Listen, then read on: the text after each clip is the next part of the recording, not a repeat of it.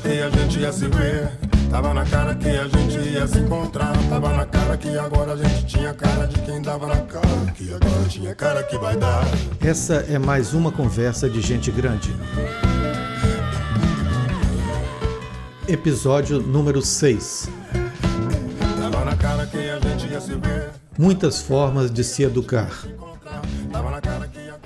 Estou aqui pensando, e hoje estou na companhia dos sábios, dos professores, da sabedoria. Pois é, a difícil arte de educar.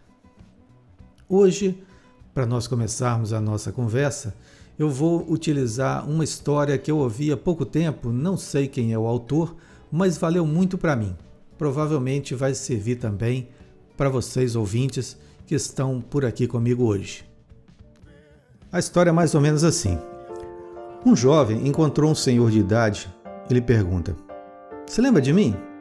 E o velho diz: Não. Então o jovem diz que era aluno dele. E o senhor pergunta: O que você está fazendo? O que você faz para viver? O jovem responde: Bem, eu me tornei professor. Ah, que bom, como eu? disse o velho. Pois sim, na verdade eu me tornei professor porque você me inspirou a ser como você. O velho curioso perguntou ao jovem em que momento foi que o inspirou a ser professor. E o jovem conta a seguinte história. Um dia, um amigo meu, também estudante, chegou com um relógio novo e bonito e eu decidi que queria para mim e eu o roubei. Tirei da bolsa dele. Logo depois, meu amigo notou o roubo e imediatamente reclamou ao nosso professor que era você. Então você parou a aula e disse: O relógio do seu parceiro foi roubado durante a minha aula hoje. Quem roubou, devolva-o. Eu não devolvi porque eu não queria devolver. Queria ficar com ele.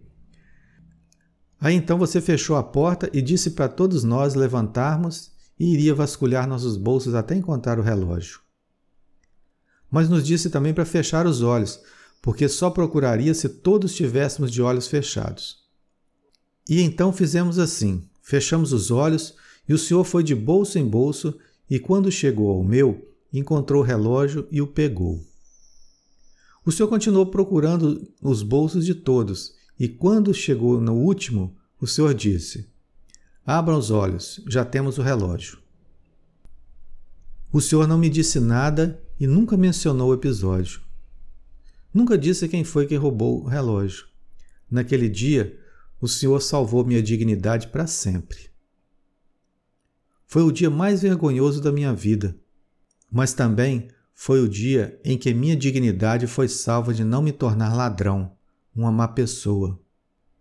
O Senhor nunca me disse nada, e mesmo que não tenha me repreendido ou chamado minha atenção para me dar uma lição de moral, recebi a mensagem claramente. E graças ao Senhor, entendi que é isso que um verdadeiro educador deve fazer. O senhor se lembra desse episódio, professor? E o professor responde: Lembro-me da situação. Havia um relógio roubado, eu procurei em todos, mas não me lembro de você, porque eu também fechei os olhos enquanto procurava. É, meus amigos, eu não sei quem é o autor dessa história, mas a lição que ela deixa é muito grande e muito bela. É necessário ter muita sabedoria e muita humildade quando se corrige ou se educa. A nossa tendência é sempre deixar naquele que foi corrigido ou foi educado uma marca. Uma marca para que ele se lembre sempre de nós toda vez que surgir aquela situação. Não sei se isso é positivo.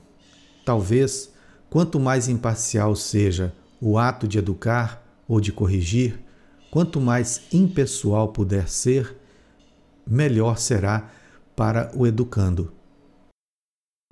Nessa minha jornada de aprendizado, eu também não sei dizer para vocês se daria conta de agir com tanta sabedoria. O ponto é que não é fácil educar. Educar sem criar no outro dependências emocionais, psicológicas, e sim no sentido de libertar para qualquer evento futuro.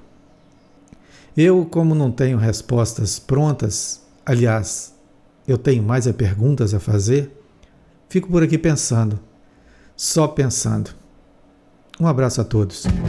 Tava na cara que a gente ia se ver. Tava na cara que a gente ia se encontrar. Tava na cara que agora a gente tinha cara de quem dava na cara. Que agora tinha cara que vai dar.